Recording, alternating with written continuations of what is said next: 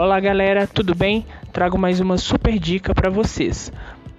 Para marcação de exames para crianças de 1 a 10 anos para tomografia computadorizada e ressonância magnética, sempre abriremos pendência. Temos a árvore marcação de exames CRE-HU contorno.